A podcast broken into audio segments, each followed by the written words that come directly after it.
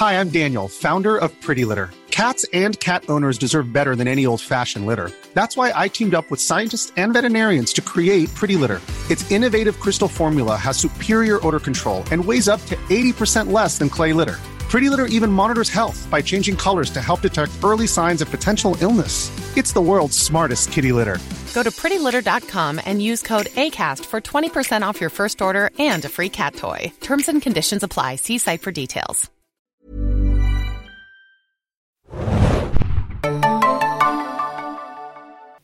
Ahoi, hoi, liebe Serienjunkies da draußen und willkommen überraschenderweise diese Woche schon wieder beim Serienjunkies Podcast zu The Walking Dead. Hallo, ich bin Adam und mit mir heute im Studio, aber woanders als ich. moin, moin, Hanna hier. Genau, ich noch im richtigen, in Anführungsstrichen, Studio, im umtransportierten Studio und Adam per Telefon, nicht aus dem Irak, wie manche dachten, aber sozusagen aus einer anderen Ecke von Berlin. Genau. Wir besprechen heute, äh, äh, wie ich schon angedeutet habe, vielleicht für manche überraschend, weil wir eigentlich gesagt haben, alle zwei Wochen, aber das hat gute Gründe, die Episode Look at the Flowers, die auf Deutsch Abschiede heißt. Es ist die 14. Folge der 10. Staffel von The Walking Dead. Ja, warum sind wir jetzt schon wieder da? Ihr habt es vielleicht mitbekommen. Ähm, Walking Dead ist ein Coronavirus-Opfer, denn das Staffelfinale, das eigentlich in zwei Wochen stattfinden sollte, muss verschoben werden, äh, weil die Post-Production nicht äh, rechtzeitig hinbekommen äh, wird. Also äh, Post-Production ist in dem Sinne Soundmixing, Effekte und sonst irgendwas. Die Folge ist schon gedreht, aber die ganzen Effekte müssen halt noch bearbeitet werden. Und dazu kommt, wie wir auch letzte Woche schon angedeutet haben, in Deutschland auch noch der Fakt, dass ja die Synchronstudios aktuell zu sind und ihr The Walking Dead zwar immer noch am Montag um 21 Uhr beim Fox Channel sehen könnt, aber momentan halt nur äh, die englische Fassung noch. Ja, Wahnsinn. Als ich die Nachricht hörte, natürlich wissen wir das ja auch als Serienjunkies momentan. Wir berichten ja auch, ne? Ich glaube stündlich fast darum, äh, darüber, welche Produktionen irgendwie abgebrochen werden müssen oder nicht stattfinden oder ähnliches. Aber dass natürlich die Post jetzt bei Walking Dead nur ungefähr so drei, vier Wochen vorher ist, fand ich schon krass. Das hat mich schon ganz schön äh, stutzig gemacht. Ähm, aber da merkt man auch erstmal, wie kurz die Vorlaufzeiten sind, ne? Und wie krass auch so eine Produktion, dass wenn da irgendwas passiert, ich meine, es gibt ja auch Leute, die irgendwie krank sind oder irgendwas anderes passiert, jetzt in Vor-Corona-Zeiten, dass, äh, dass das wirklich mit so heißer Nadel gestrickt wird, fand ich schon krass, hätte ich nicht gedacht. Ja, die Deadlines sind eng, ne? Also diese Post-Production-Zeit, da hatte Greg Nicotero, wie du gesagt hast, bei Instagram auch gesagt, drei Wochen äh, ist ungefähr nur der Vorlauf äh, von unserem Synchronstudio-Besuch damals. Da gab es ja auch einen Podcast, wo Hannah und ich äh, da waren.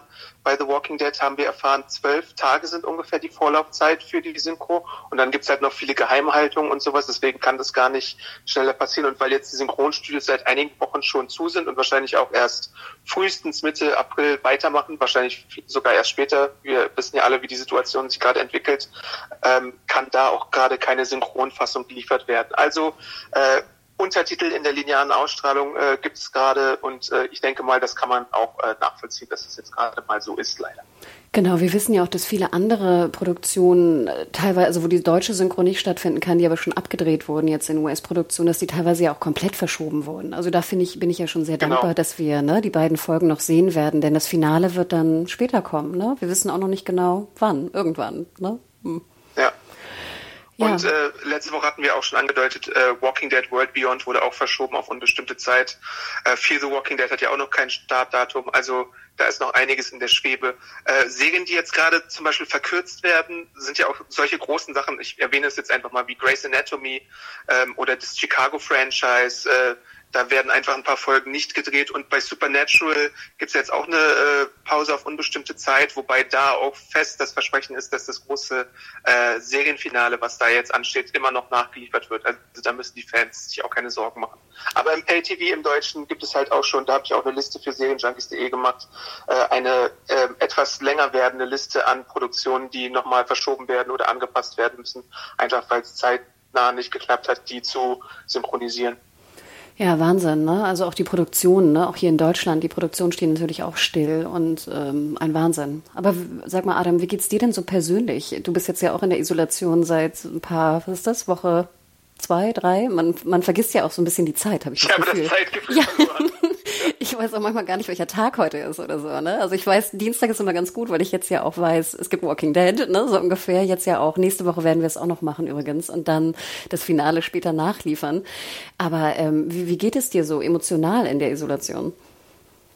Ich versuche ja immer so die positiven Seiten dieser ganzen Situation äh, für mich irgendwie herauszufinden. Und äh, ich habe jetzt in meinen Comicregalen geschaut, habe da ein bisschen mal umgestellt, äh, weil mich mein OCD gepackt hat und da manche Marvel-Titel neben DC waren oder Image und sonst irgendwas. Und dabei bin ich auf so einige alte Schätze gestoßen, weil äh, aus irgendeinem Grund habe ich jetzt wieder so Crossover-Lust. Es gab ja in den 90ern mal so große DC Marvel Crossover und auch auf Twitter gibt es aktuell Gespräche darüber, dass die ganzen Creator, die auch betroffen sind von der Comic-Krise äh, und der Corona-Krise, äh, weil die Comics gerade nicht ausgeliefert werden können vom großen äh, Publisher Diamond, ähm, dass die wollen ein Crossover wieder an, äh, anstoßen sozusagen und pitchen da auf Twitter zum Beispiel schon ein paar Ideen für Marvel vs. DC Ideen. Und das finde ich ganz gut und deswegen habe ich mir das alte Marvel DC Crossover aus den 90ern nochmal aus dem Regal geholt und auch äh, JLA Avengers gab's da und habe mir auch so ein paar Sachen schon beim Comic Shop meines Vertrauens in den Warenkorb gelegt und fühle mir das so ein bisschen wieder zu Gemüte. Also ich lenke mich gerade mit Comics ab und natürlich auch mit äh, ganz vielen Streaming-Inhalten, äh, was es da alles gibt. Netflix, Tiger King zum Beispiel, mein erstes True Crime Drama, äh, was ich mir mal angeschaut habe äh, bei Netflix, sonst bin ich ja nicht so Fan des Genres, aber das ist einfach äh, crazy und äh, Disney Plus und alles Mögliche. Und bei dir, Anna? du wirst lachen. Tiger King haben wir auch gesehen. Vor allem, äh, wir haben dann auch die Musik gehört und ich hatte wirklich einen Ohrwurm. Bist du schon äh, so ja, weit? Die Musik hat mich auch direkt äh, interessiert, aber leider siehst du ja dann auch relativ schnell, wenn du mal kurz äh, bei Twitter oder Reddit unterwegs bist, dass der die Musik gar nicht selbst gemacht hat, der Lümmel.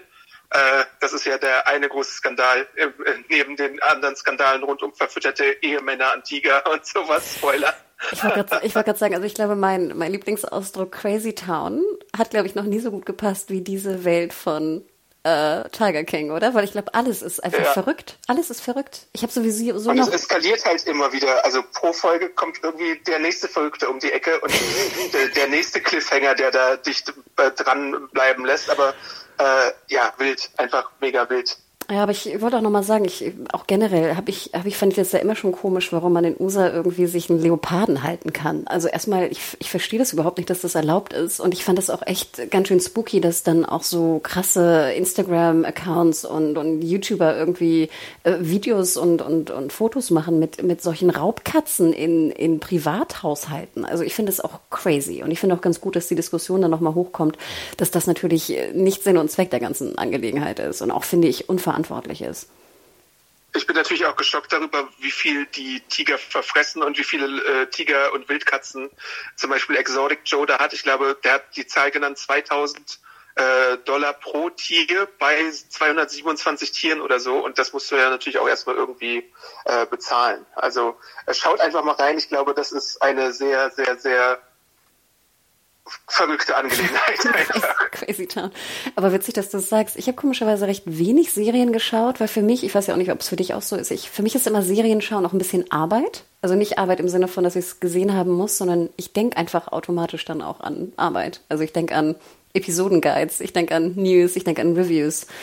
Und deswegen habe ich komischerweise relativ viel gelesen in letzter Zeit. Also auch etwas, was ich früher sehr viel getan habe, in den letzten Jahren weniger. Und ich bin wirklich jetzt kurz vor Ende komplette Witcher-Saga. Und ich muss ganz ehrlich sagen, es ist perfekt. Es ist Fantasy, es ist, äh, wie gesagt, Witcher. Äh, das Spiel habe ich ja auch schon äh, hunderte von Stunden gespielt, zumindest den dritten Teil. Und jetzt bin ich, wie gesagt, Ende äh, Band äh, 5. Und ich fand es auch ganz schön, wieder so dieses alte, so, so ein Teenager-Gefühl zu haben, dass man eigentlich vielleicht so jetzt, äh, weiß nicht, äh, mit seinem Freund vielleicht nichts machen möchte, sondern lieber irgendwie sein Buch weiterlesen möchte. Ähm, war ein schönes Gefühl, auch mal wieder zu haben in diesen auch crazy times. Vielleicht auch ähnlich, wenn du jetzt deine, deine Comics nach, was war's, nach Farben oder nach Buchstaben, wie hast du sie sortiert? Äh, nach Verlag meistens also. und nach Titel. dass man auf einmal auch ja so komische, auf so komische Ideen kommt, ne? Auch zu Hause in der, in der Wohnung oder im Haus. Ja. Aber deswegen, also auch nochmal einen ganz lieben Gruß an, an alle da draußen. Ähm, auch natürlich äh, gibt ja auch Schicksale und auch Sorgen, die, die wir uns alle natürlich machen und, und Probleme, die da, da aufkommen. Aber deswegen vielleicht auch einfach jetzt, dass wir mal eine halbe Stunde oder 40 Minuten ein bisschen Ablenkung liefern können mit dem Podcast. Ich glaube, das ist vielleicht auch ganz schön. Oder? Kurzer Nachtrag noch zu äh, Witcher. Ähm, Gibt es denn eine Fanfiction, die du gerne lesen würdest, mein? Du wirst es ja nicht glauben, Adam. Ich meine, ich lese ja schon ziemlich viel Scheiße. Aber Fanfiction ich. ja, du, du weißt das. Ich, ich habe auch, ich habe auch, ich will gar nicht, ich darf gar nicht erzählen, was ich gelesen habe, so äh, vor zwei Wochen oder so. Fanfiction bin ich nie so richtig reingekommen. Also ich äh, ist nicht so ganz mein Genre. Ich habe mich mal relativ intensiv, als es hochkam, damit auseinandergesetzt und habe auch ein bisschen was gelesen dazu. Ähm, äh, ist nicht so meins. Was aber in die Richtung geht und was ich gerade komplett abfeiere, ist, es gibt äh, die ganze Fanart, die rauskommt zu Witcher. Also wenn ihr mal einfach auf diesen, auch auf diesen Reddit-Foren seid oder sowas, ist, erstmal ist es hochgradig amüsant. Dann aber gibt es ganz viele, wie bei dir ja auch, es gibt auch so, so Comiczeichner und auch Fans, die einfach ganz viel zeichnen, ne? Und dann gibt es einen, ich glaube, es ist ein Russe, ich glaube kein Pole, der so von den späteren Büchern von Witcher ähm, Bilder malt zu den einzelnen Kapiteln. Und ich glaube, es sind, es sind Hunderte. Und sich da mal durchzuwühlen, das ist wirklich faszinierend. Das sind so ganz wunderschöne, recht simple ähm, Schwarz-Weiß-Zeichnungen. Also keine, keine Comic-artig, sondern eher ein bisschen klassisch fast. Teilweise auch in so Tableaus, teilweise auch fast so ein bisschen so wie alter Maler oder so. Also sehr traditionell eigentlich gezeichnet. Und sich da mal reinzuwerfen, wirklich, äh, ist sehr, sehr schön. Und auch toll, wenn du so ein Kapitel liest, was dich irgendwie sehr tief bewegt hat, was dann der Dude malt da draus. Also welche Szene malt er daraus? Fand ich sehr, sehr erstaunlich. Das war so mein Fan, Fanart-Moment, sag ich mal.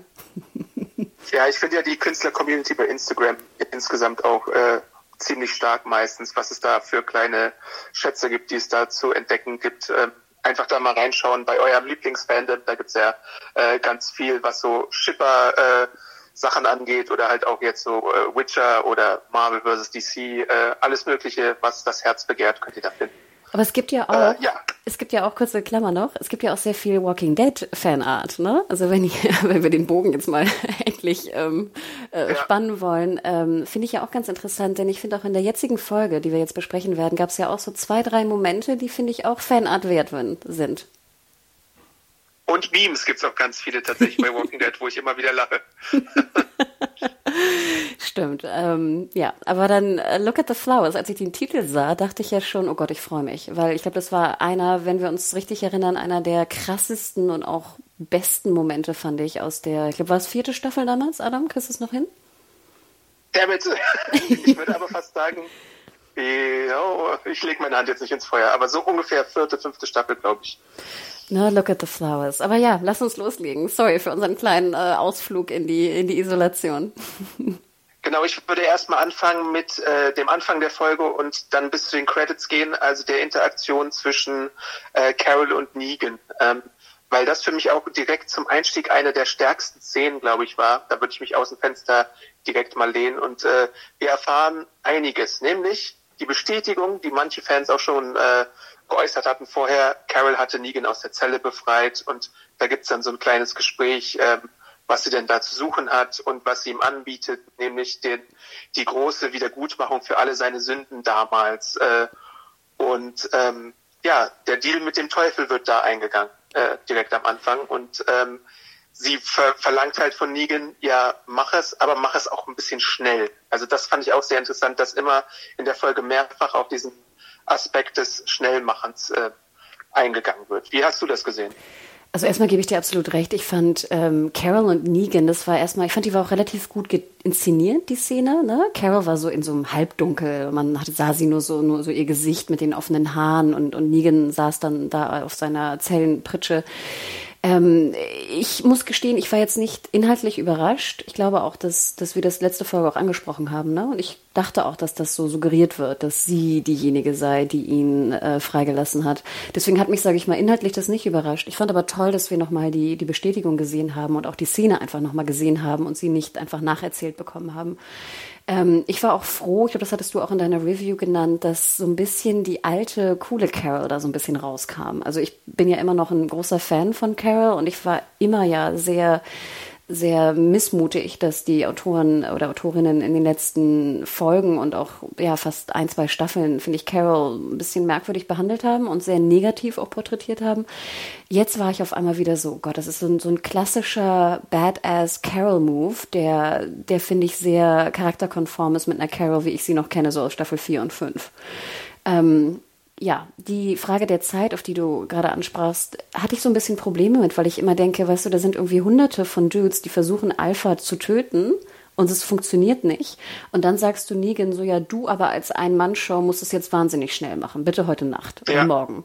Ja. Und da denke ich immer so, hey, es ist doch viel schwieriger als ein, also, also, was, was verlangst du von ihm? Also, und, und was soll denn auch Zeit jetzt in der Zeit heißen? Also, nicht schnell genug heißt es, du hättest es in vier Tagen machen müssen, in vier Wochen oder, also ich, ich fand diesen Zeitaspekt so ein bisschen, blöd, ehrlich gesagt, weil ich glaube nicht, wenn wir uns versuchen vorzustellen, dass wir in der wirklichen Welt, was natürlich nicht ist, aber wenn wir es versuchen, uns vorzustellen, würde ich ja nie sagen, ich befreie dich jetzt, du gehst auf eine, eine Ein-Mann-Mission und musst es bitte äh, heute Nacht fertig äh, vollbringen. Genauso ging es mir auch bei dieser Zeitangelegenheit. Zumal sowohl Carol, die es anspricht, als auch Daryl, und da greife ich jetzt einfach mal vor, hatten beide ihre Chance äh, im direkten Duell mit Alpha mehrfach und haben es beide nicht geschafft. Und dann stacheln sie Negan halt die ganze Zeit so an mit diesen äh, Sprüchen. Das fand ich so ein bisschen, naja, komm, Guys, also ihr habt es echt nicht besser hinbekommen als er jetzt. Und er hat tatsächlich geliefert und auch den Kopf äh, mitgebracht. Also äh, das ist halt so ein Ding. Und zu Carol nochmal, du hast recht, in der Folge gibt's halt beide Carol-Varianten, die coole Carol, die wir beide mögen und dann im Verlauf der Folge leider dann auch wieder diese etwas künstlich geschwächte Carol, aber da kommen wir ein bisschen später, glaube ich, nochmal zu. Äh, denn nachdem sie ihn, äh, nachdem äh, diese ganze Zellengeschichte ist, ist ja noch eine andere Szene, wo auch Alphas Kopf erstmal eine Rolle spielt bei Negan und Carol. Vielleicht nochmal ganz kurz, ich fand ja auch krass, ähm, Carol befreit ihn und sagt natürlich, du hast jetzt diesen Auftrag und danach ist es so dein, dein Redemption-Arc, ne? So ein bisschen, wie wir es auch vermutet ja. hatten. Wo ich mich aber auch frage, ich meine, Negan hätte ja auch einfach weglaufen können. Also weißt du, ich, ich hätte ja, würde ja gar nicht rumpuppen, wie lang er dauerte. Also wie, warum hast du dich nicht beeilt? Ich würde ja eher sagen, hey, super, dass du es geschafft hast. Du hättest ja auch einfach, weißt du, nach Westen laufen können und wärst weg. Ja. Also das, das sind so Sachen, hm, hm, ja, aber äh, war cool auf jeden Fall. ähm, ja, und dann äh, ist, ist, ist die besagte Szene von mir, äh, die ähm, nochmal äh, zurückgeht auf die Pfahlgeschichte, die ja auch einen großen Einschnitt markiert hat in The Walking Dead, als diese, ich glaube, es waren zehn Pfähle oder so, präsentiert wurden am Grenzgebiet, wo dann beispielsweise ähm, die äh, Highwayman aufgespießt wurden und Enid und äh, auch, wer war da noch mit dabei? Terra und so.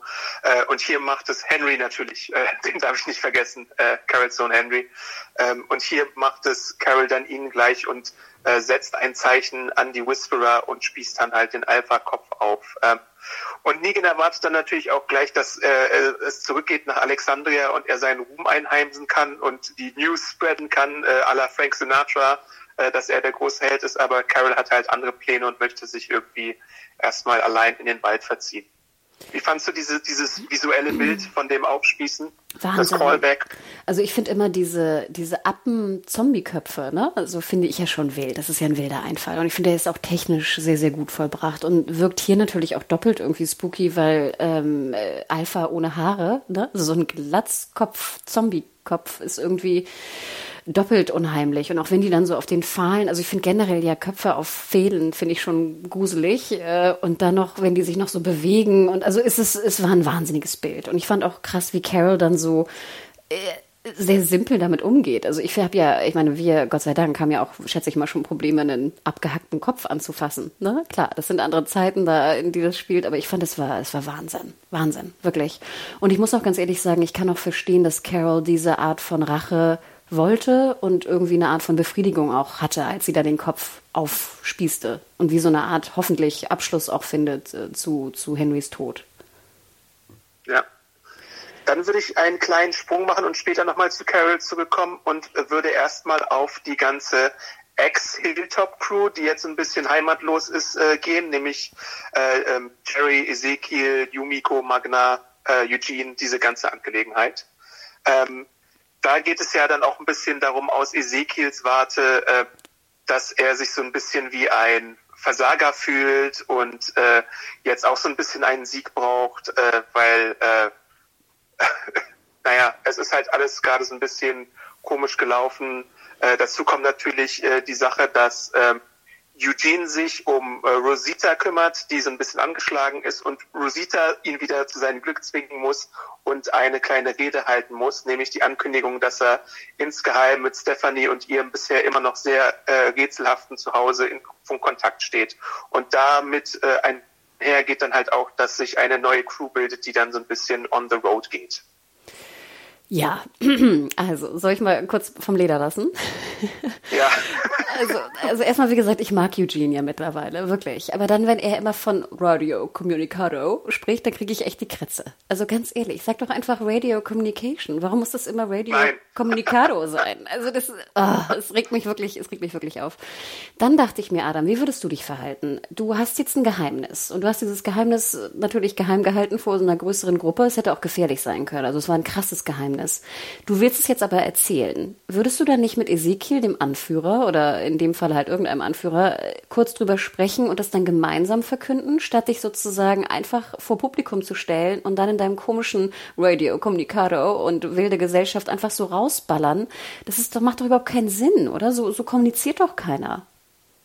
Es war schon eine sehr merkwürdige Wahl, dass man das auf diese Art und Weise gemacht hat. Und es ist in, in meinen Augen in gewisser Weise halt auch typisch Eugene, aber du hast auf jeden Fall recht. Äh, es, es sorgt ja auch für diese Unruhe da. Also dass manche sagen, was, wie, wie, wie du hast mit anderen Leuten irgendwie äh, Kontakt gehalten mitten im Krieg. Was ist, wenn die auch wieder eine Gefahr sind? Und dann hast du halt nur, weil Ezekiel gerade diesen Hoffnungsschimmer braucht, glaube ich, auch, dass er für ihn Partei ergreift und die Stimmung dann so ein bisschen umschlagen kann. Weil sonst hätte es irgendwie auch ganz schnell nach hinten losgehen können und Eugene wäre dann irgendwie wahrscheinlich irgendwie einzeln loslaufen hätten müssen. Äh, und ja, das, das wäre alles irgendwie dann für die Katz gewesen, vielleicht. Also so wie es jetzt gedreht wurde, war es halt so, so ein typisches Walking Dead-Konstrukt, dass man auf einen Umweg zu einem Ziel kommen musste, der aber unnötig kompliziert war finde ich. Ich wollte gerade sagen, du sagst genau, wie es ist. Ich meine, er hätte doch auch mit, mit Ezekiel, weißt du, einmal kurz um den Block gehen können, da ums Haus gehen können und sagen können, hey Ezekiel, hier, ich habe mit dir gesprochen, war scheiße, klar, ich habe auch nichts verraten, ich würde dich aber gerne treffen, vielleicht gibt es eine Hoffnung. Können wir das zusammen nicht unseren Pieps hier mal beibringen? Klar, jetzt hast du recht, es ist Eugene. Vielleicht denkt er nicht so, aber mittlerweile würde ich sagen, nach all den Jahren würde er auch geschnallt haben, dass es, dass man anders kommuniziert, oder? Also, uh, und du hättest ja dasselbe, gerade wie du sagst, diese, dieses Konstrukt hätte ja genau in die gleiche Richtung gehen können, ohne diese Craziness von Kommunikation von Eugene.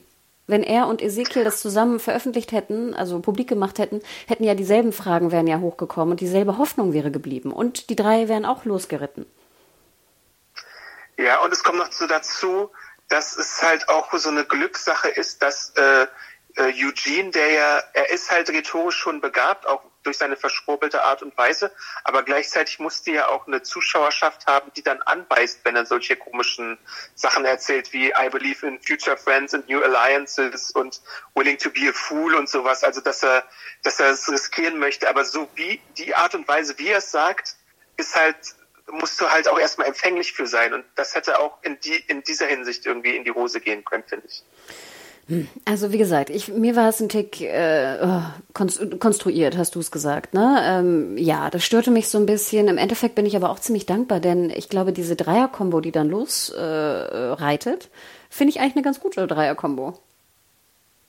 Ja, also es sind im Endeffekt äh, Ezekiel, Yumiko und Eugene, die zu dritt auf Pferden losreiten.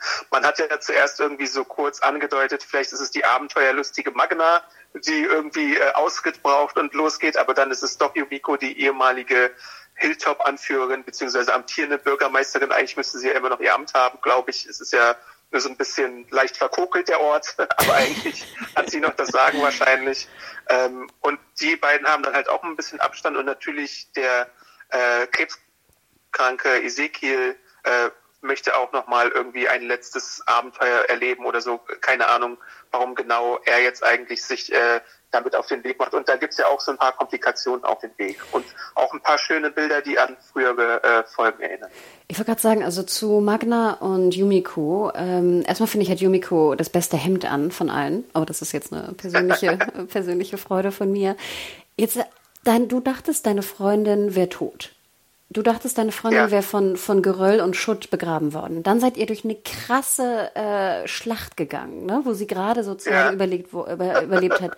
Dann habt ihr euch gerade wiedergefunden, nachdem ihr, ich weiß ja nicht, wie lang die Trennung war, aber selbst wenn das, sag ich mal, nur sieben Tage waren oder sowas, denke ich ja trotzdem, das waren ja sieben Tage Unsicherheit, sieben Tage, wo du denkst, der andere ist tot, was ist mit dem passiert, who knows?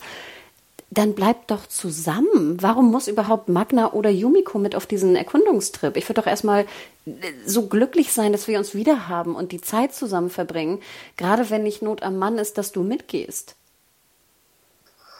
Äh, ja. Aber es ist eine Serie, in der in der letzten Folge Michonne sich von ihren beiden Kindern per Walkie-Talkie verabschiedet hat, um den Brave Man zu suchen, der vielleicht irgendwo eine obskure Handy-Smartphone-Botschaft hinterlassen hat. Also ich habe schon Schlimmeres gesehen. Okay. Okay, weil ich immer denke, warum müsst ihr denn jetzt so auf Teufel komm raus Drama machen in einem der wenigen Beziehungen, die noch irgendwie vorhanden sind? Die, die, die, du würdest ja. doch nie, wenn ihr euch gerade gefunden habt und wenn, wie gesagt, es ist nicht notwendig, dass du gehst. Also du hast jetzt nicht eine, eine besondere geheime Fähigkeit, dass du gehen musst. Es kann auch jemand anders gehen. Zweiter Punkt, ähnliches. Du hast schon gesagt, Ezekiel, dass er jetzt nochmal sein letztes Abenteuer erleben muss. Wäre ich Ezekiel, und so schätze ich ihn ja auch ein, dass er ein kluger Dude ist, der auch seine, seine Folgen und, und sowas ganz gut einschätzen kann. Ich würde doch nie mit Krebs im Endstadium, wo ich schon geschwächt bin, wo ich äh, schon, sage ich mal, wo, wo ich schon, schon große Anzeigen von, von Schwäche und, und, und Nahtod oder was auch immer das ist, jetzt irgendwie haben werde, würde ich doch nie so eine Dreiergang in Gefahr bringen, dass die mich nachher mitschleppen müssen, wenn, wenn ich nicht mehr weiter kann. Das ist doch voll die Gefährdung für diese Dreiergruppe. Ja, das stimmt auf jeden Fall. Wir sehen ja auch in der Folge dann noch die Situation, wo Ezekiel es mit den Zombies zu tun hat und völlig außer Atem ist und äh, weiterhin sein Geheimnis bewahrt. Das ist so ein bisschen wie in der letzten Folge Earl, der vorletzten Folge Earl, äh, der äh, gebissen wurde und äh, ist weiterhin versteckt. Also hier ist es sogar noch äh, fahr also es ist beides fahrlässig. Ich will es gar nicht aufeinander äh, aufwiegen, aber es ist in beiden Fällen mega fahrlässig, dass man nicht sagt, passt mal auf, äh, ich habe wahrscheinlich nicht mehr lange, aber äh, ich sag's euch einfach mal nicht, sondern ich, ich tue einfach so, als wäre ich hier irgendwie der edelmütigste Krieger, äh, den wir hier haben und äh, naja, was auch immer. Also das ist, das war beides alles sehr fragwürdig. Was ich wieder gut fand, deswegen ich werde es nochmal loben, neben Yumikos Hemd, fand ich besonders gut, dass sie auch sehr viel Kram auf ihrem Pferd haben. Also ich habe gesehen, da waren sowieso Isomatten drauf, auch eine Art von Schlafsack. da waren auch Satteltaschen, wo ne, Sachen drin äh, reingetan werden können. Also da war ich ja schon mal ganz happy, dass die Pferde auch zumindest für einen längeren Ritt äh, auch, dass sie ausgestattet waren mit Sachen. Ich hätte natürlich mir weiterhin gewünscht, dass sie noch mehr Taschen oder Rucksäcke oder irgendwas äh, haben, aber wie gesagt, die Isomatte, der Schlafsack, ich war schon sehr happy darum. Ja, und die Pferde haben natürlich auch eine ziemliche Last zu tragen, so insgesamt bei so einem äh, langen Trip. Das sehen wir auch. Äh, das eine Pferd äh, wird auch in dem Kampf, den ich angesprochen habe, verwundet, wie es scheint, und äh, ist dann auch später äh, ein Opfer dieser ganzen Angelegenheit, was natürlich auch so ein bisschen äh, eine, wie nennt man das, eine Metapher für Ezekiels äh, Zustand ist. Äh, da wurde ich auch daran nochmal erinnert, Ezekiel war ja auch früher mal, glaube ich, Zoowärter, beziehungsweise da, also Zoowärter slash Theatermensch, ne? Deswegen äh, tut ihm natürlich der Verlust eines jeden Tieres weh und zeigt ihm auch, dass er vielleicht, äh, äh, wie nennt man das, ähm, dass er, Na, er vergänglicher ja ist, als, es, als er es vielleicht wahrhaben möchte. Ähm, ja, und es, ist, es war auch eine traurige Situation mit dem Pferd, was er dann äh, äh aus dem Verkehr ziehen musste. Ich wollte gerade sagen, beziehungsweise erlösen musste. Weil er tötet das Pferd ja auch mit einem Messer, ne, in den Kopf, was ich auch schon krass ja. finde. Also wir kennen ja auch so aus Western und sowas, dass sie dann erschossen werden, aber ich denke mir, boah, also so ein, so ein, so ein Pferd da mit einem Messer zu abzustechen, ähm, finde ich schon krass. Also finde ich natürlich gut, dass er es gemacht hat und es erlöst hat. Erzähl mir noch mal kurz, hat ein Zombie das Pferd gebissen oder was ist da genau passiert? Ich habe das auch gar nicht mitbekommen. Ich hatte es erstmal falsch in meiner Review zu stehen und musste dann nochmal zurückgehen, weil ich dachte, das Pferd wäre an Erschöpfung gestorben wegen dieses langen Ritts. Aber es gibt dann wirklich in der Dunkelheit eine Szene, wo Ezekiel sich das Pferd genauer anschaut, wo du eine Wunde beim Pferd siehst und dann äh, dachte ich mir, dass das wohl äh, die Erklärung sein soll. Es ist, es, ich finde es wirklich nicht deutlich gemacht und man, es ist wieder so ein Ding, wenn du einmal kurz nicht hinguckst, dann siehst du es vielleicht auch gerade nicht. Ähm, ja, aber so wurde es dann, glaube ich, irgendwie erklärt in der Situation. Aber war es dann eine normale Wunde oder eine Wunde von einem Zombie? Hat ein Zombie das Pferd gebissen? Ja, da bin ich mir halt nicht so sicher, weil ich meine, wir, ich glaube, Tiere sind ja nicht unbedingt jetzt davon betroffen, ähm, dass sie sich irgendwie wandeln oder so, aber sie können halt auch an dieser ganzen Sache sterben. Ich denke mal schon, dass es halt irgendwie dann, das ist, ich, ich tippe einfach mal jetzt, da lehne ich mich wieder aus dem Fenster, eine Mischung aus äh, Erschöpfung und Zombie-Attacke ist. Ah, okay. So. Okay, ja, und dann natürlich haben wir wieder das Problem, dass dann halt zwei Leute auf einem Pferd sitzen, ne? was natürlich noch doppelt ja. äh, anstrengend ist für, für die Pferde vor allem auch.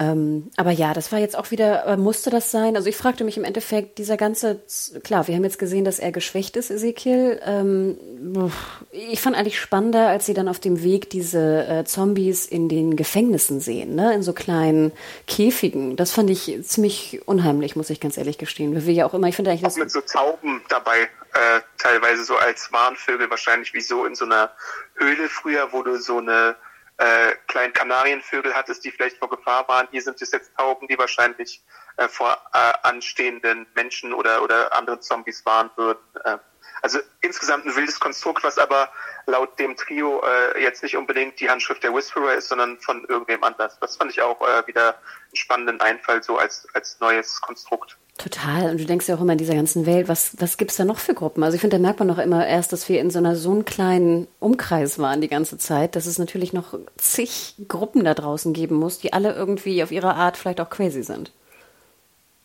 Und Eugene hat ja auch die Hoffnung, dass die Gruppe, wo sie hinreiten, äh, vielleicht Schoko und Osterhasen beziehungsweise äh, Süßigkeiten hat. Also da doch äh, so ein Stück Normalität. Wobei ich mich frage, die haben doch auch Brot gemacht. Also dann hätten sie in der Bäckerei vielleicht auch mal ein Schokocroissant oder sowas machen können, wenn es ihnen darum ging. Aber vielleicht ist es auch wirklich diese, diese Assoziation des Schoko-Osterhasen, die für ihn, äh, für die Familie stand und die er irgendwie jetzt vermisst. Kann man ja auch nachvollziehen. Aber gibt es Schoko, was sind das? Bohnen in USA? Irgendwann sind die doch auch alle. Wachsen die da überhaupt? Also Sorry. Ja, gut, guter Einwand, ja. ja. also ich glaube, es gibt keine. Ich, nicht, ja. ich glaube, die kommt aus Afrika oder Asien, oder? Ich, äh, ohne es zu wissen. Oder Südamerika, I don't know. Aber ich glaube nicht, dass die in Virginia wächst, oder? Ja, also Südamerika würde ich sagen, mhm. wahrscheinlich. Ähm, weiß nicht, wie, ob man das irgendwie vielleicht, ja, auf einer Farm hat man vielleicht irgendwie so Möglichkeiten, um da künstlich was nachzumachen. Äh, schreibt es uns an ja. podcast.segenjunkies.de, ihr Schoko-Experten da draußen. Äh, wollt ihr unser Schoko-Erklärbar sein, dann äh, gerne podcast.segenjunkies.de oder unter den Podcast-Artikel damit. Ich habe, ich folge auch bei Instagram einer Person äh, aus Italien, die so äh, Schokoladenreviewerin ist. Ähm, aber hm. ich weiß gar nicht, ob ich sie mal anschreiben soll. Mal sehen. Aber ich glaube, es ist relativ sicher. Ich glaube, Schoko Schokolade kommt zumindest das, was wir auch konsumieren. Also ich glaube nicht aus Nordamerika, würde ich jetzt mal sagen. Ja. Aber woher? Ja, genau. Schreibt uns die. Die Kartei ist übrigens auch mitgewandert hier ins Studio. Also ich kann die auch befüllen von zu Hause aus. ähm, ja, wir sind immer noch nicht so ganz durch mit der Gruppe. Wir haken die auch gleich mal ab, bevor wir zum nächsten Thema äh, springen. Du hast es schon erwähnt, diese äh, Walker, die da in den Käfigen oder an den Zäunen gehalten werden. Ähm, dann gibt es äh, die Szene, die hatten wir auch schon kurz erwähnt, im Nachtlager, genau, wo Ezekiel auch sagt, äh, versprich mir, dass ihr mich zurücklasst, äh, wenn es mir irgendwie, äh, weiß ich, wenn mir irgendwas zustößt, bla blub. Äh, und da sagt äh, Emiko, wir können doch nicht denjenigen zurücklassen, der das Kingdom hier, äh, Yumiko, sorry, wir können doch nicht das, denjenigen zurücklassen, der das Kingdom aufgebaut äh, hat. Ähm, und ja, da äh, reicht man sich dann die Hände für eine äh, rosige Zukunft und träumt weiterhin davon, dass man irgendwie neue Freunde findet. Und dann gibt es so diesen einen Memory Shot, äh, wo sie, ich glaube, ich bin mir jetzt gerade nicht sicher, ob es vorher oder nachher war, ob, ob sie noch auf den drei Pferden sind, aber sie reiten halt so auf diesem Highway äh, nach Atlanta ein, den wir auch letzte Woche schon besprochen haben, weil jetzt in der Coronavirus-Zeit dieser Shot nachgestellt wurde und äh, wir sehen halt nochmal diesen Shot aus dem Piloten jetzt in der neuen Variante. Äh, ja, und dann sind sie halt irgendwann in Atlanta angekommen.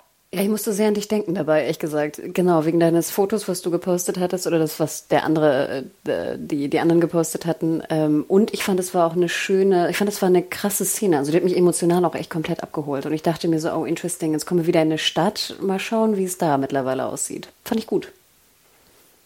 Und da äh, sehen wir dann einen Ort, ähm, beziehungsweise die Stadt ist äh, im, im Vergleich zu damals natürlich, es sind jetzt so neun, zehn Jahre schon ungefähr vergangen, also neun bis zehn, würde ich sagen, mit all den Zeitsprüngen und mit all der Zeit, die insgesamt vergangen ist.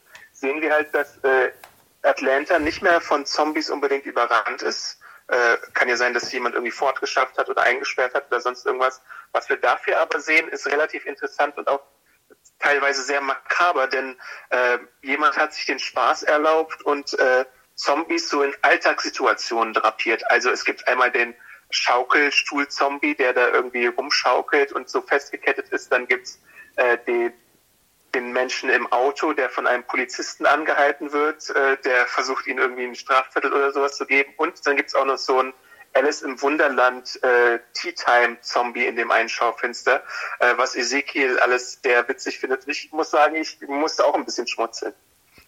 Ja, ich liebe solche Sachen. Das ist ja für mich immer so klassisches super Worldbuilding, ne? Weil ich denke ja auch immer in solchen Welten, du, du, es, wir sehen das ja selber auch in unserer Gesellschaft. Es gibt ja immer so, wenn Menschen da irgendwie dann, die bauen ja immer irgendwas Interessantes und gerade auch was Kunst angeht. Also ich fand ja auch interessant hier unser, wie hieß nochmal die Lady da in ihrem Trash-Ding mit der, mit der Kunstkatze? Wie hieß sie nochmal? Jadis. Jadis, genau.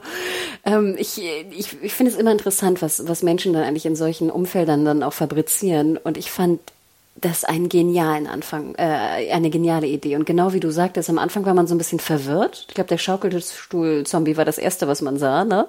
Gerade auch mit dem Geröchel dazu. Es war einfach, es war, es sah Wahnsinn aus, weil es einfach so abstrus war und so, man sich so wunderte. Und dann nachher musste ich auch sagen, fand ich es echt ein bisschen witzig und einfach auch genial, weil ich mir schon gut vorstellen kann, dass sowas theoretisch passieren könnte. Und ich dachte mir auch die ganze Zeit, wie haben sie das gemacht? Haben sie derweil die, die Kiefer sozusagen zugehalten, während sie die drapiert haben? Ähm, ich fand, es war, war genius. Also auch fürs Worldbuilding insgesamt Wahnsinn. Und dann nachher habe ich aber auch erfahren, Adam, ich glaube, du musst Comicwissen andeuten, das kommt aus dem Comic, oder? Äh, die Figur, auf die sie treffen, kommt auf jeden Fall aus dem Comic, denn äh, Oh my God, hi, you guys, ähm, das ist eine neue Figur, die in diesem äh, Comic-Arc dann noch eine große Rolle übernehmen wird. Ich weiß nicht, ob ich den Namen jetzt schon nennen soll. Es ist so ein bisschen zweitrangig. Der Name verrät eigentlich auch nicht viel, aber also sie heißt Princess in den Comics. Ähm, und ich kann, glaube ich, schon mal andeuten, dass wenn sie so konsequent umgesetzt wird wie im Comic, dann ist sie neben äh, Eugene und äh, Negan die gesprächigste Figur, die es da so gibt. Also da wird es noch sehr viele plappernde Monologe geben, glaube ich, zu ihr. Und es ist natürlich auch sehr interessant, wie so eine Person, die so sehr plüschig aussieht, sehr jugendlich, äh, so auf eigene Faust, wenn sie dann auf eigene Faust ist, äh, überleben kann. Also das ist, glaube ich, eine, eine sehr interessante äh, Idee, die da präsentiert wird. Diese, diese, diese Schmückung oder Drapierung oder Kunstobjekte, wie auch immer man es nennen will, von den Zombies, sind die in den Comics auch? Da bin ich mir gar nicht so sicher, aber ich würde fast meinen, ein bisschen was macht sie da auch, ja.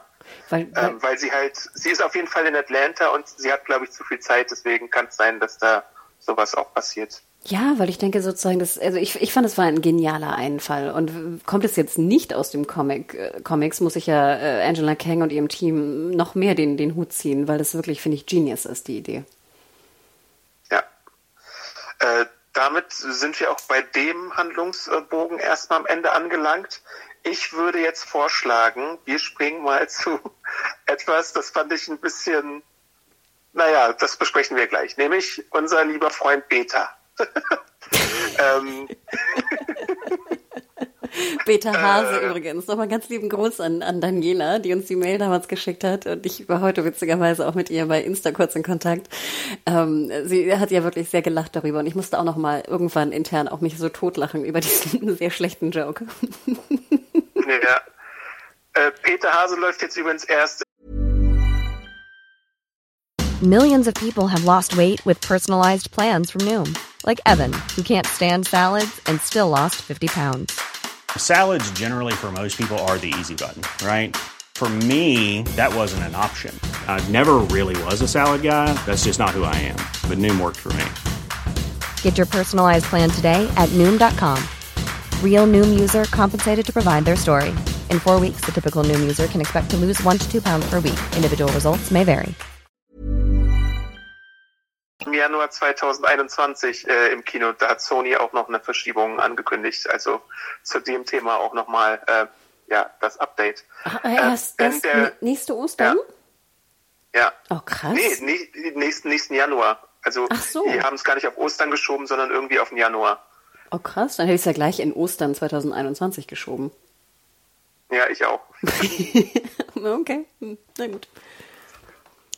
Aber Beta findet ja äh, den Kopf von Alpha und äh, hat so natürlich seine Momente damit. Also das ist, man, man versteht schon, dass äh, ihm seine äh, in den letzten Monaten und Jahren wahrscheinlich wichtigste Bezugsperson genommen wurde, sein Alpha, seine, äh, sein Leittier. Ähm, und dann gibt es Merkwürdigkeiten, die sich da entspannen. Also, zunächst einmal ist er da mit zwei Rando Whisperern unterwegs, als er den Kopf findet. Und dann sagt der eine, you are the Alpha now. Und er ist dann ganz erbost und sagt, was hast du gesagt? Äh, und drängt ihn dann dazu, näher ranzugehen, sodass diese Person von dem abgetrennten Alpha-Kopf gebissen wird.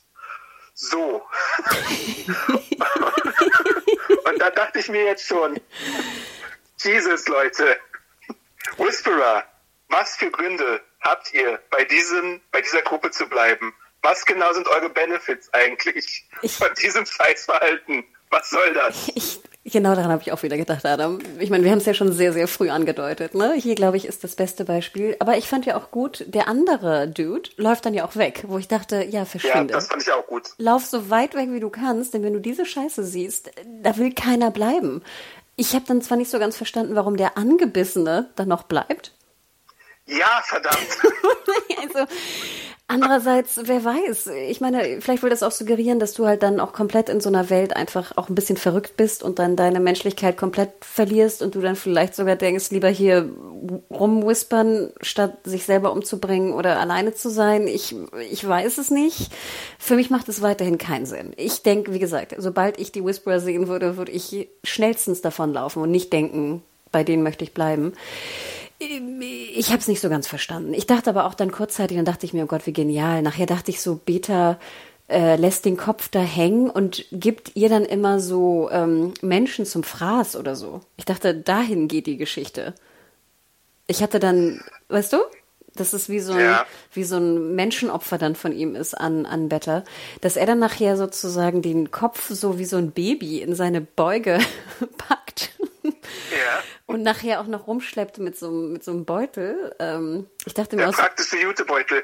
Ja, es war ja leider so ein, es, genau, es war ja leider so ein bisschen so ein blutüberströmter, äh, so ein, so ein sehr grober Beutel. Ich hätte es noch sehr viel witziger und genialer gefunden, wenn es wirklich ein Jutebeutel gewesen wäre. Stell dir mal vor, das wäre so ein, ich weiß nicht, so ein, so ein klassischer Jutebeutel gewesen. Hätte ich fast noch ein bisschen witziger gefunden. Ähm, aber ja, es war schon sehr over the top. Und ich muss auch ganz ehrlich sagen, Better hatte ich immer für klar verrückt auch äh, eingestuft und auch durch die durch die ähm, Irrenanstalt, in denen wir äh, oder die, das, das Krankenhaus auch, in dem wir ihn kennengelernt haben, dachte ich mir auch so, okay, irgendwas stimmt nicht äh, in dem Moment dachte ich so, okay, mit dem stimmt ganz gewaltig irgendwas nicht. Ähm, das ist noch mehr als irgendwie ein bisschen. Gut, hätte man vielleicht vorher auch schon ahnen können, aber das war für mich so der Moment, okay, jetzt ist hier aber auch äh, absolutes Crazy, Crazy Time ange, ange, angekommen. Ähm, ja, ist das auch wieder, sorry, ich muss dich immer wieder fragen, ist das auch aus dem Comic? Also sind wir jetzt same, same Comic oder ist das auch wieder dazu gedacht? Ähm, das ist, das ist relativ nah noch am Comic dran. Also ich weiß jetzt nicht, ob es da so diesen, also es gibt auf jeden Fall einen Menschen, der ihn dann als neuen Alpha bezeichnet, der glaube ich auch mit dem Leben äh, äh, bezahlen muss. Äh, das ist relativ ähnlich, aber bisschen geremixed. Ähm, ja, also mhm. da man ist schon noch was, was diese, diesen den weiteren Fortgang angeht, äh, nah dran, würde ich sagen. Und auch was äh, Better dann so unternimmt, äh, in, in den weiteren Schritten ist da noch nah dran. Ähm, was ich halt interessant finde, dass dieser gebissene Mensch dann eine kurze Zeit später dann doch noch krepiert, irgendwie, weil ein anderer Walker ihn äh, frisst. Und ähm, was ich nämlich gedacht hatte, was Beta mit dem Alpha-Kopf macht, aus irgendeinem Grund, ich weiß nicht, wir sehen ja dann diese äh, Betas creepy äh, Villa slash Bude, was auch immer. Ich dachte halt, ich bin so weit gegangen, dass ich mir dachte, äh, dass er so Bates Motel mäßig entweder äh, Alpha jetzt ausstopft äh, und ihr ihren Kopf auf eine ah. andere Leiche irgendwie drapiert ah. oder so Frankenstein-mäßig irgendwie dafür sorgt, dass sie weiter erhalten bleibt und ja, ich dachte halt auch so, dass er sie irgendwie durchfüttert irgendwie und sie weiterhin verehrt oder irgendwie mitschleppt oder äh, quasi, weiß ich nicht, ja, irgendwie, ich weiß da irgendwas noch passiert mit ihr und dem Kopf. Genau, weil ich glaube, der, der andere Dude, der angebissene äh, Red, das angebissene Red Shirt, ich glaube, das, er bringt es auch um, oder? Er bringt ihn um, glaube ich, von hinten mit dem Messer. Ja. Also auch ganz strange. Genau, und dann geht er in seine Bude, habe ich das richtig verstanden? Das ist seine alte Bude, ne? Ähm, und Ich würde es annehmen, ja. Und die Platte, die er findet, ist er. Also es wird jetzt aufgelöst, dass er früher ein Sänger war, korrekt? Genau, auf dem, Konz äh, auf dem Poster an der Wand siehst du Live in Concert Half Moon, was entweder jetzt der Albumtitel ist oder sein Künstlername. Ähm, ich, äh, ja, und er legt halt seine eigene Platte auf und lockt damit dann die Untoten in der Region an und freut sich, dass er wieder eine Crowd hat. Und das, das ist auch eine Zurücknahme, ich glaube, das hatten wir ja auch im Podcast besprochen mit dem anderen Typen aus einer oder zwei Folgen, der ja auch meinte, ich kenne dich, ne? Du bist bekannt oder berühmt oder so, ne? Das ist Genau. auch die, die Und Geschichte. das ist halt die große, die große Abwandlung. Bei dem Comic ist es, glaube ich, wie gesagt, äh, der Sportler, Basketballer oder so und nicht diese, dieser Musikaspekt. Also das läuft dann so ein bisschen anders ab, aber so die weiteren Schritte in der Schlacht sind schon relativ analog äh, dazu. Weil ich muss ganz ehrlich Und sagen, was- Achso, ja. mhm, sorry. Nee, sag du? Weil ich fand eigentlich hier dieses, hättest du mir nicht gesagt, dass er im Comic ein Basketballer ist, fand ich hier eigentlich diese Auflösung, dass er ein Musiker ist, eigentlich ganz gelungen. Also unabhängig davon, dass er halt riesig ist, es wäre natürlich schon logischer, wenn er jetzt, ich meine, der soll ja auch über zwei Meter eigentlich sein, dann wäre es natürlich ziemlich logisch, dass er ein Basketballer ist. Aber ich fand jetzt hier die Auflösung mit dem Musiker eigentlich ganz, ganz okay. Fand ich eigentlich, störte mich nicht. Ja, es hat, es hat äh, besser geklappt, als ich dachte. Also vielleicht so vom Timing her, wenn man es kennt, war es dann so ein bisschen fragwürdig, aber so wie es jetzt präsentiert wurde, fa- fand ich es auch vollkommen okay. Ja, weil was macht er dann? Ich meine, erstmal äh, macht er da seine Bude kaputt, dann äh, tötet er ähm, den Alpha-Kopf. Also er macht nicht das, was, was wir uns vorstellten, wobei ich deine, deine Geschichte noch ein bisschen ekliger finde. Da irgendwie so eine Frankenstein-Zombie-Alpha-Frau zu bauen. Ähm, und dann macht er irgendwie die Musik auf, auf Lautstärke und, und feiert sich so selber als Anführer der Horde, oder? So habe ich das interpretiert. Oder wie hast du das gesehen? Ja, und der Einfall, den, den Alpha ihn dann halt irgendwie über, weiß nicht, Knabberkommunikation gegeben hat, war halt, äh, dass er jetzt weiß, was er machen muss und dann baut er halt äh, ein Stück von Alphas Gesicht in seine Maske ein, die er vorher äh, sich kaputt gerissen hatte. Also damit ein Teil von ihr dann doch irgendwie weiterhin bei ihm bleibt.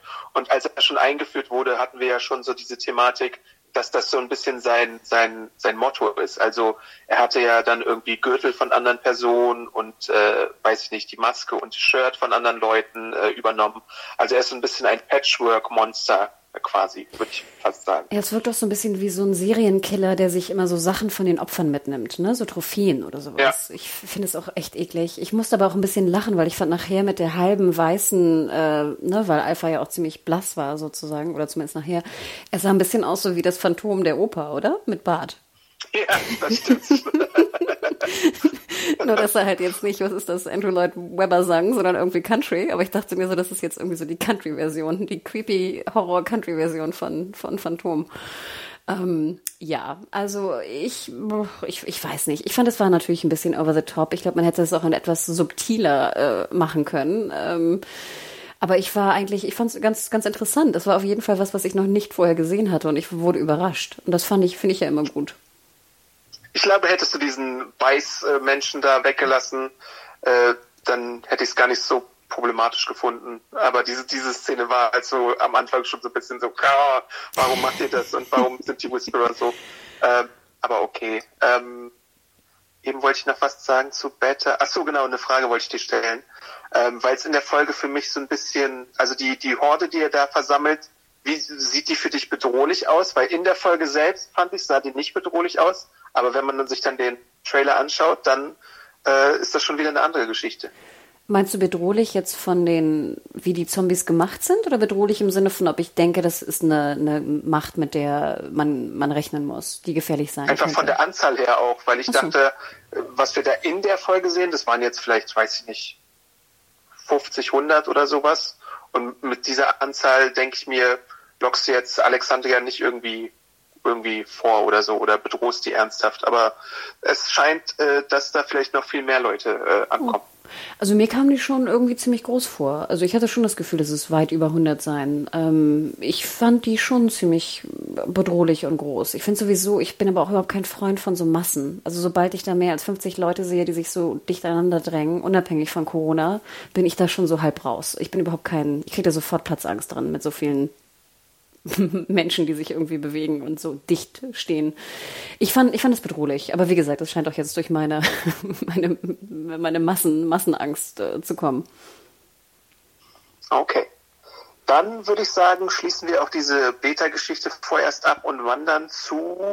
Warte mal, was haben wir hier noch? Ach, wir ah, haben noch ja. Carol natürlich. Hm. Ich sag mal erstmal, äh, ja, wir machen erstmal Negan.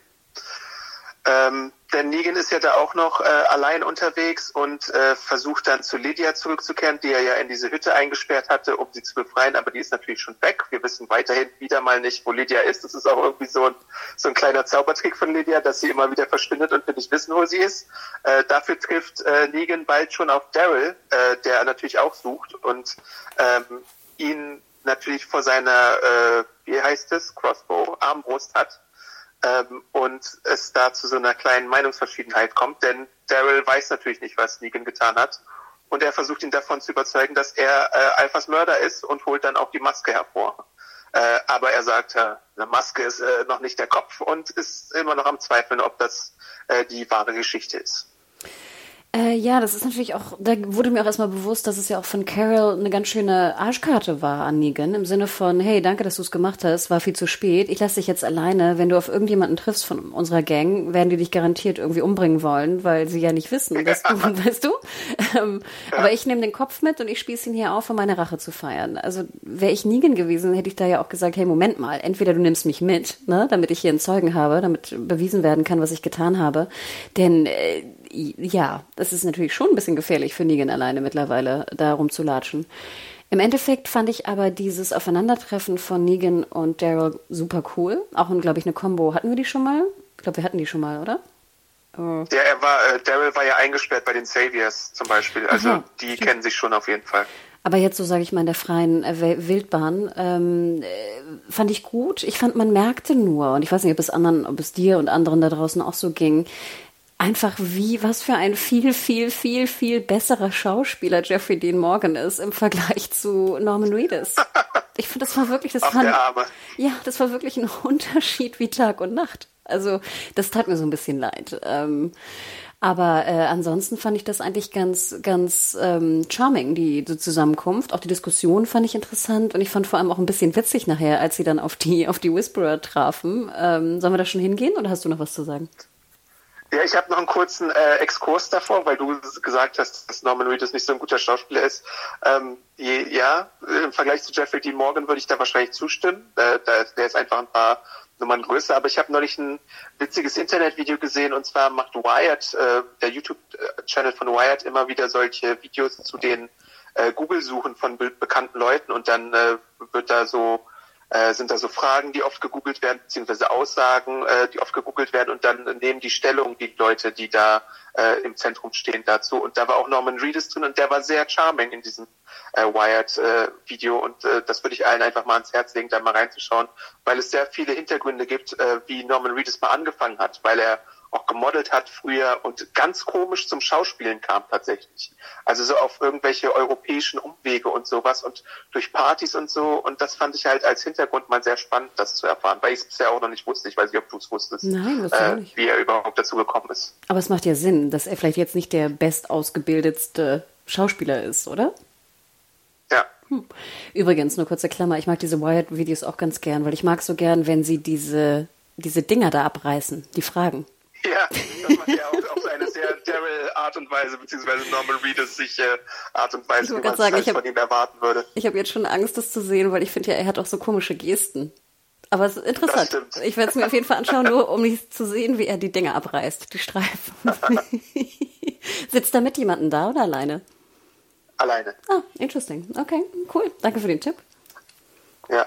Okay, also zu den Whisperer-Moment. Ähm, die sagen natürlich, äh, die finden Negan und äh, sagen, Alpha ist dead und du bist der neue Alpha. Äh, und Negan lacht in dem Moment und genießt das alles so, dass er doch mal wieder noch ein bisschen Macht hat und auch ein bisschen natürlich Daryl vorführen kann, was ich auch in dem Moment sehr witzig fand, dass es ihn wieder so ein bisschen zum Kopf steigt. Aber ich merke ja, oder ich weiß ja inzwischen auch schon so ein bisschen, glaube ich, ich habe da schon die Richtung gemerkt, wo das hin, hinausläuft, dass er äh, den Whisperern was vormacht. Er holt sich ja dann auch die Shotgun von diesem einen Dude, der natürlich wieder nicht der hellste ist. Noch ein Beweisstück dafür, wie doof eigentlich die Whisperer sind äh, und sogar den Saviors damals irgendwie dann als Kanonenfutter irgendwie den Rang ablaufen.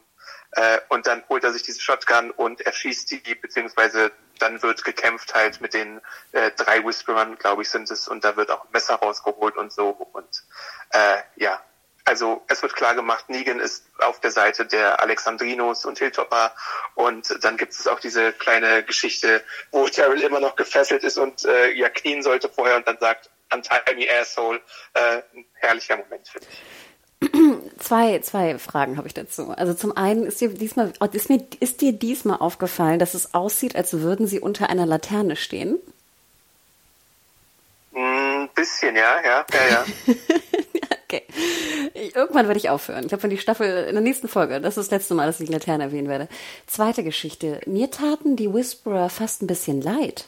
Ich weiß nicht, ob es dir auch so ging oder ich das nur gerade vielleicht in der jetzigen Situation denke. Aber der, ähm, er sagt doch, die Whisperer sagen, hey, du bist unser neuer Alpha. Äh, Negan ja. sagt, okay, gib mir die, die Schrotflinte. Äh, der Whisperer, der so ein bisschen dümmlich daherkommt, kniet so, ne, und reicht sie ihm. Und dann knallt Negan sie einfach ab. Also ich hätte, glaube ich, in dem Moment einfach gesagt, lauft weg. Also, weißt du, verschwindet. Ähm, ja. Lasst die Waffen hier. Äh, Alpha ist tot. Ich bin der neue Alpha. Ich befehle euch, wegzulaufen und nicht mehr hier rumzubispern. Ähm, ich hätte die nicht, ich hätte die nicht getötet. Weil mir tun ja die Whisperer ja, alle eher leid. Also ich denke ja immer, da muss ja irgendwas ganz schief gegangen sein, dass sie das tun. Die sind ja alle nicht, das sind ja alles keine Aggressoren. Die sind ja nur, sag ich mal, so aggressiv durch die, durch die Kontrolle von Alpha und Beta. Aber, oder haben wir schon mal einen Whisperer, na gut, es gab auch ein paar, die ein bisschen komisch waren, aber die, die da standen, sahen jetzt nicht wie die großen, die sahen aus wie so kleine Hilfs, Hilfs-Whisperer oder wie auch immer man sie nennen soll. Also ich hätte die nicht umgebracht.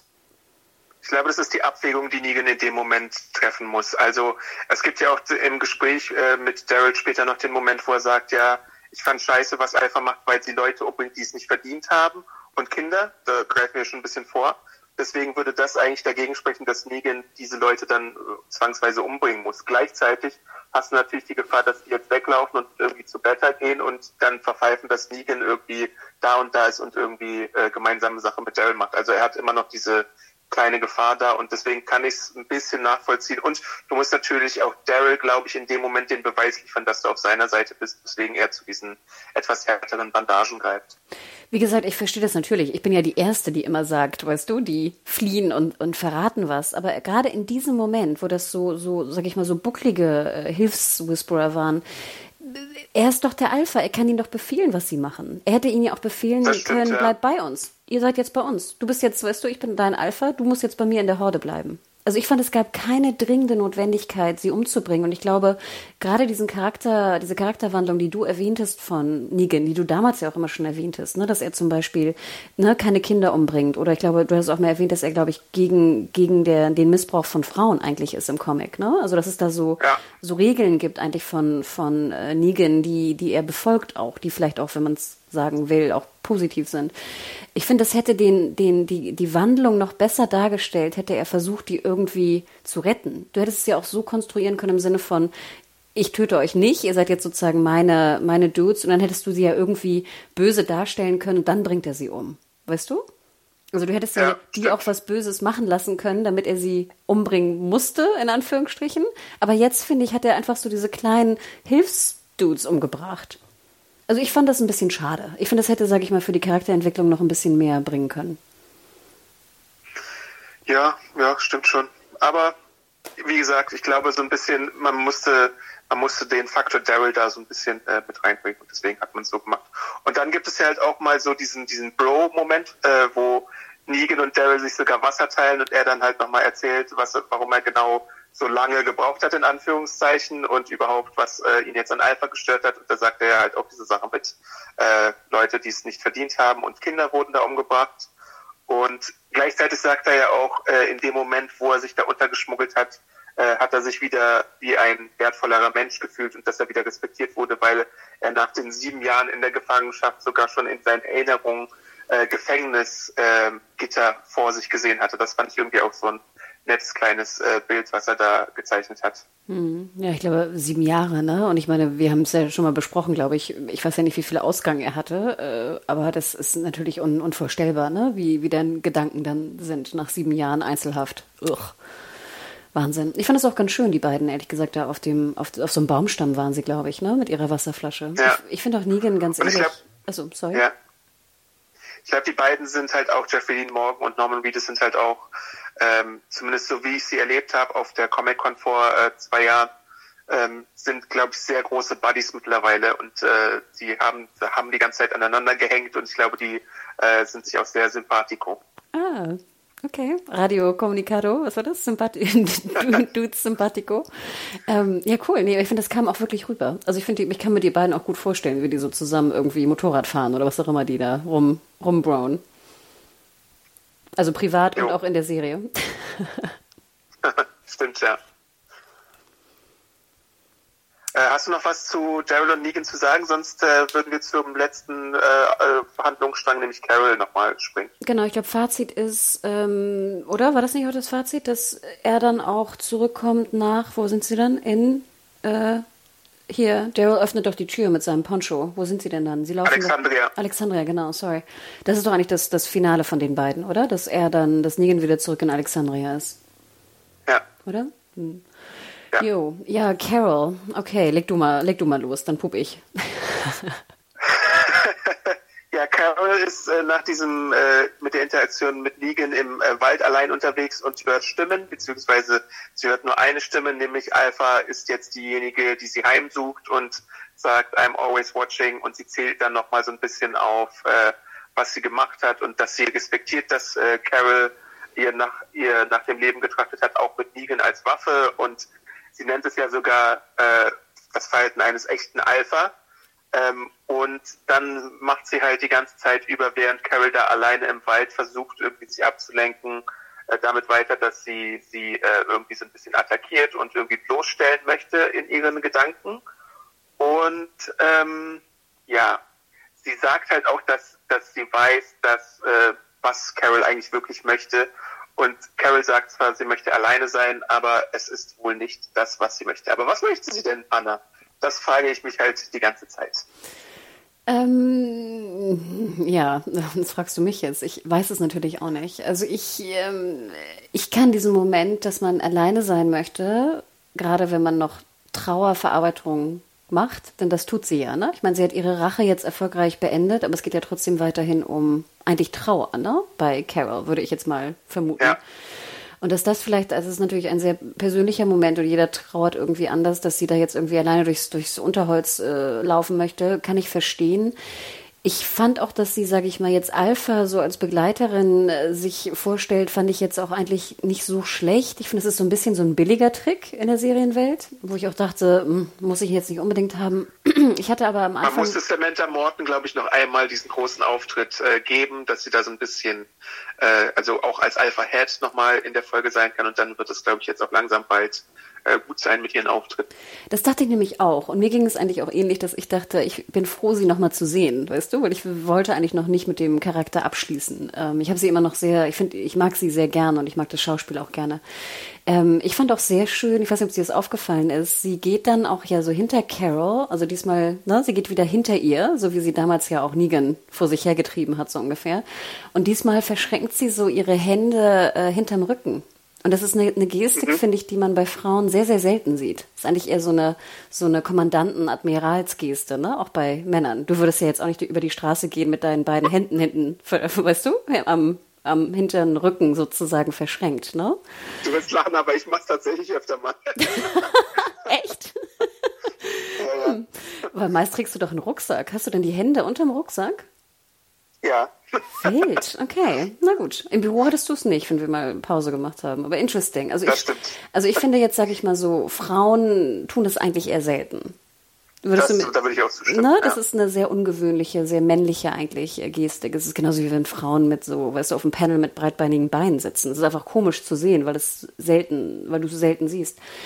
Und das fand ich war sind wieder so Kleinigkeiten, die ich wahnsinnig schätze bei Samantha Morton oder bei Schauspielern insgesamt, wenn die, weißt du, so kleine Gesten damit einbauen oder das fand ich eigentlich ganz gut. Ich fand aber leider auch von den Dialogen her war da jetzt nichts bei, was ich irgendwie interessant fand.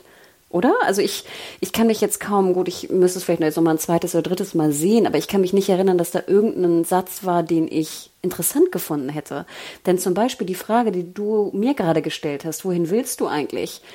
Fände ich ja sehr viel interessanter gewesen, hätte jetzt mal Alpha eigentlich diese ganzen Fragen, die wir hatten über die letzten Folgen und Staffeln von Carol, an Carol gestellt und da mal eine Auflösung bekommen. Das wäre so super gewesen. Aber haben wir eigentlich nicht, finde ich.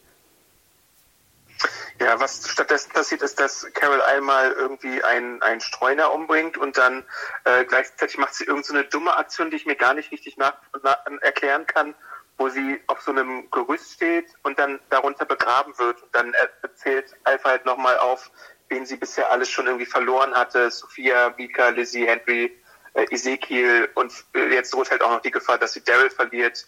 Ähm, und dann kommt diese ganze Just Look at the Flowers Geschichte dann nochmal hinzu. Also so, so ganz rund war diese, diese, diese Angelegenheit rund um Carol leider nicht. Und du hast es vorhin halt schon erwähnt, es äh, ist, ist für mich so ein bisschen so wie diese ganze äh, Carol-Charakterisierung in den letzten ein, zwei Staffeln teilweise, die halt so künstlich schwach gemacht wird und künstlich mit Hürden versehen wird und mit Stolpersteinen für sie äh, gemacht wird, um sie irgendwie auszubremsen und halt manchmal so diese lichten Momente zu zeigen, wie am Eingang der Episode, aber dann doch viel öfter diese äh, konstruierten äh, Aufhaltemomente sozusagen. Äh, ja, absolut. Also diese Szene, die du gerade erwähnt hast, wo sie da so hochklettert, schon als sie da hochkletterte, dachte ich so, was machst du denn da? Also wie gefährlich ist das denn bitte? Du bist alleine unterwegs. Nochmal die Frage, Adam, würdest du in dieser Welt jemals alleine irgendwo unterwegs sein? Ich nicht. so, jetzt bist du alleine unterwegs. Überall sind Gefahren. Und würdest du dann auf so eine wackelige Konstruktion klettern, um irgendwas da oben her zu, rauszuziehen, wo du gar nicht weißt, was es ist? Ich würde nie klettern, wenn ich nicht klettern müsste. So, typisches Beispiel. Jetzt es ist eine bisschen komische Anekdote, aber wir wollten Samstag hier so zwei Glühbirnen wechseln im Flur, äh, wo, weißt du, wo die, die kaputt sind, ne? Diese internen Halogenleuchter. Und wir haben eine Leiter, der, der Altbauboden ist aber ziemlich ähm, uneben, sprich es ruckelt so ein bisschen. Äh, und ich bin immer so ein bisschen besser mit so kleinen fickelinschen Geschichten. Sprich, ich sollte hochklettern. Mein Freund hielt die Leiter fest und sollte jetzt also diese beiden Lampen daraus äh, fummeln, ne? diese Halogen in der Decke ver verdingsten Strahler. Und ich kriegte das irgendwie nicht hin und irgendwann wurde mir so leicht schwindelig vom ganzen über den Kopf gucken und ich dachte so, ganz ehrlich, können wir das nicht vielleicht nach Corona äh, wechseln? Wir haben jetzt keine Notwendigkeit, diese zwei blöden Strahler auszuwechseln. Wir haben immer noch genug Licht, es sind nur zwei kaputt von, weiß nicht, acht oder so.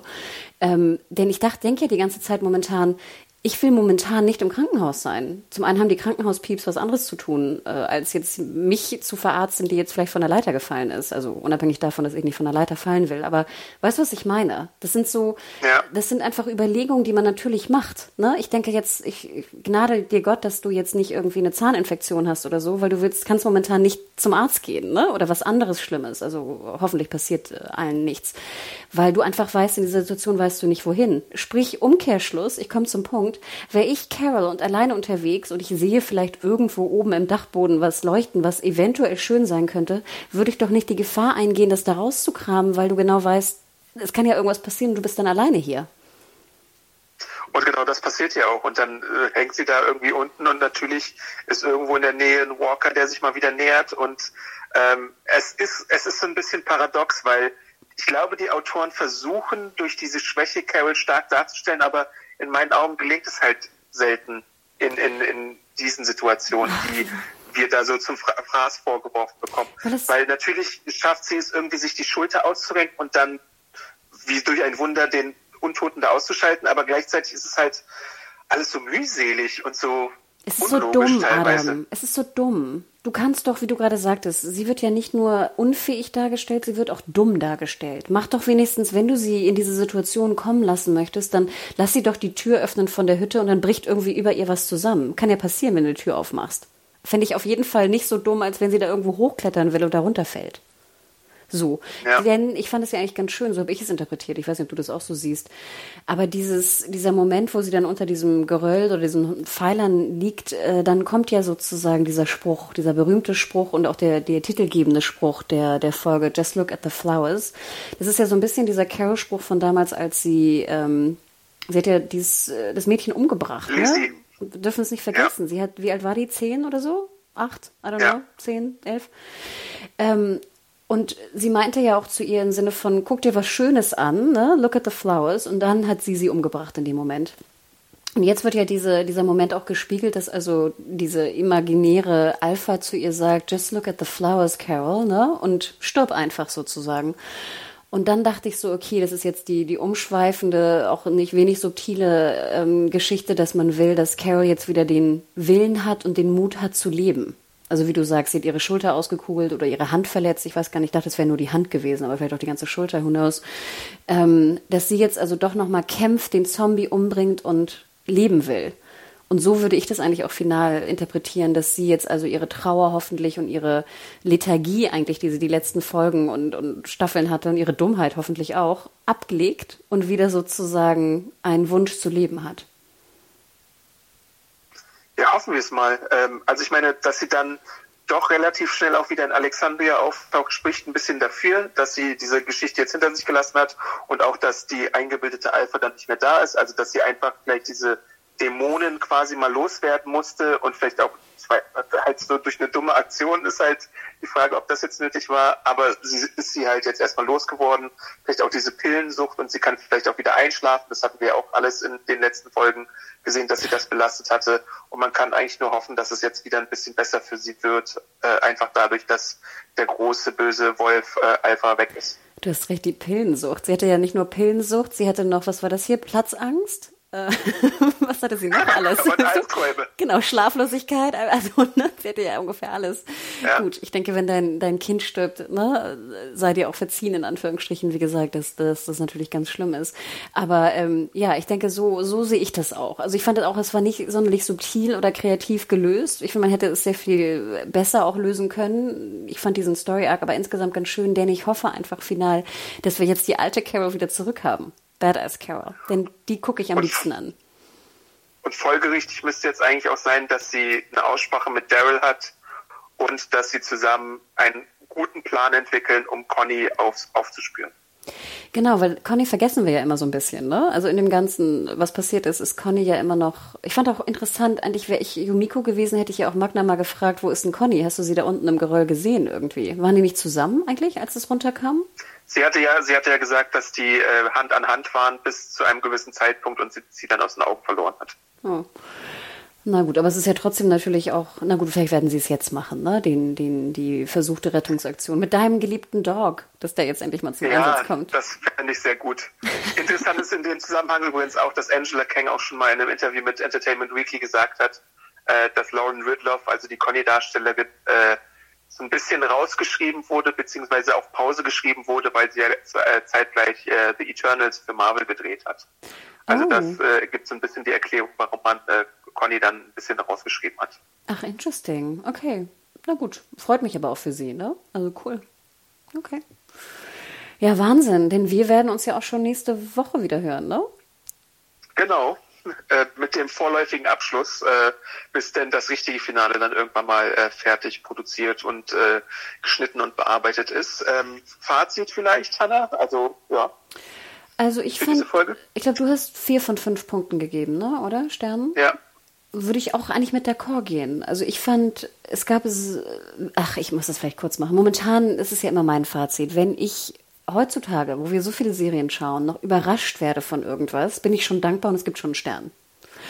Ähm, in dieser Folge, wie gesagt, das, das Craziness mit, äh, mit Alphas Kopf, äh, die vor allem die, die Kunst, die Zombie-Kunst, die wir da gesehen haben in der Stadt von, von Princess, glaube ich, hast du sie genannt, das waren zwei Momente, die ich wirklich, äh, die mich komplett überrascht haben und auch die, die Kunst, wie gesagt, hat mich sehr positiv überrascht und fand ich echt super.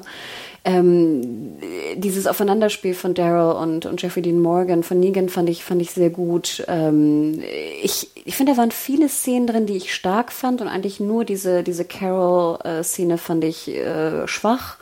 Und ich glaube, wir haben ja noch mal ein, zwei andere gesagt, wo ich dachte, okay, hätte ich ein bisschen anders gebaut, aber, aber who cares? Und im Endeffekt würde ich dir mit deinen vier, vier Sternen eigentlich auch komplett äh, d'accord, würde ich damit komplett d'accord gehen, denn ich fand, da waren genug Momente drin, die mich dran gehalten haben und ich hatte eigentlich auch nicht das Gefühl, dass da zu viel Filler war. Ich fand auch, dass das Tempo jetzt nicht so hoch war, vielleicht wie bei anderen Folgen, aber auch äh, hoch genug, äh, als dass ich mich äh, gelangweilt hätte. Und ich muss auch sagen, ich bin echt auch weiterhin gespannt, wie es weitergeht. Und ich finde, wenn das Walking Dead bei mir auslöst nach zehn Staffeln, finde ich das, äh, bin ich, habe ich da ganz schön viel Hochachtung vor. Ja, da würde ich zustimmen. Für mich sind es auch in der Folge auf jeden Fall die zahlreichen äh, verrückten Momente einfach, die mich irgendwie zu dieser Wertung gebracht haben. Also natürlich äh, gibt es auch diese paar Ungereimtheiten und ein paar What the fuck Sachen, wo ich mir denke, das hätte jetzt nicht sein müssen. Aber insgesamt gab es halt so viele in diesen, wir hatten ja auch ganz viele verschiedene Paarungen hier. Das waren so viele Arcs, die aber jeder für sich äh, so ein paar kleine Perlen hatte, dass ich damit eigentlich ziemlich zufrieden war. Und es gab halt nicht so, weiß ich nicht, Gabriel macht irgendwas oder sowas, was ja, was mich ja dann manchmal dazu bewegt, irgendwie weniger äh, zu geben. Oder halt wie in der letzten Folge, wo Virgils äh, Craziness halt irgendwie teilweise nur langatmig und langweilig war. Deswegen fand ich die Folge dann wieder einen positiven, äh, ähm, eine positive Wende nach oben und äh, halt auch mit einigen interessanten Duos und Trios und äh, Teams, äh, die mich dazu bewogen haben, vier Sterne zu geben. Ja, äh, eure Meinung natürlich immer gerne gesehen an podcast.segeljunkies.de und unter dem Artikel hinterlassen oder uns natürlich bei Twitter ansprechen, wie ihr es denn fandet. Ähm, dich findet man dort, äh, Anna? Genau, mich findet man unter @mediahore, m e d i a w h o r e. Ich bin gerade sehr viel am Costume Porn twittern. also verzeiht schon mal. Und dich, Adam, wo findet man dich? Ich bin awesome Arndt bei Twitter, äh, da findet ihr mich und ich mache weiterhin irgendwie ganz viele wilde Retweets und irgendwie Internetfunde und äh, manchmal auch vielleicht ein bisschen, weiß nicht, Marvel vs. Capcom Zeug und Marvel vs. DC Zeugs, äh, Comics, Hunde, Tiere, äh, Corona, auch tatsächlich äh, Updates, muss man ja auch ein bisschen informiert bleiben.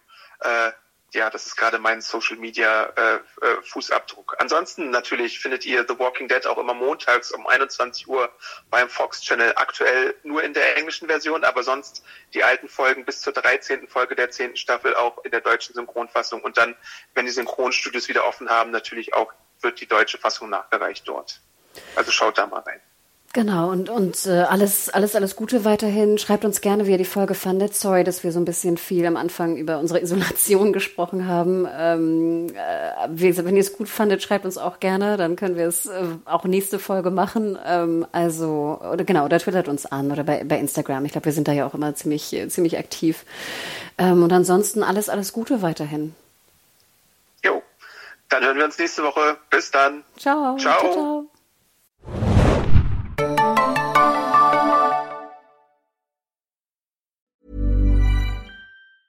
Hey, it's Danny Pellegrino from Everything Iconic.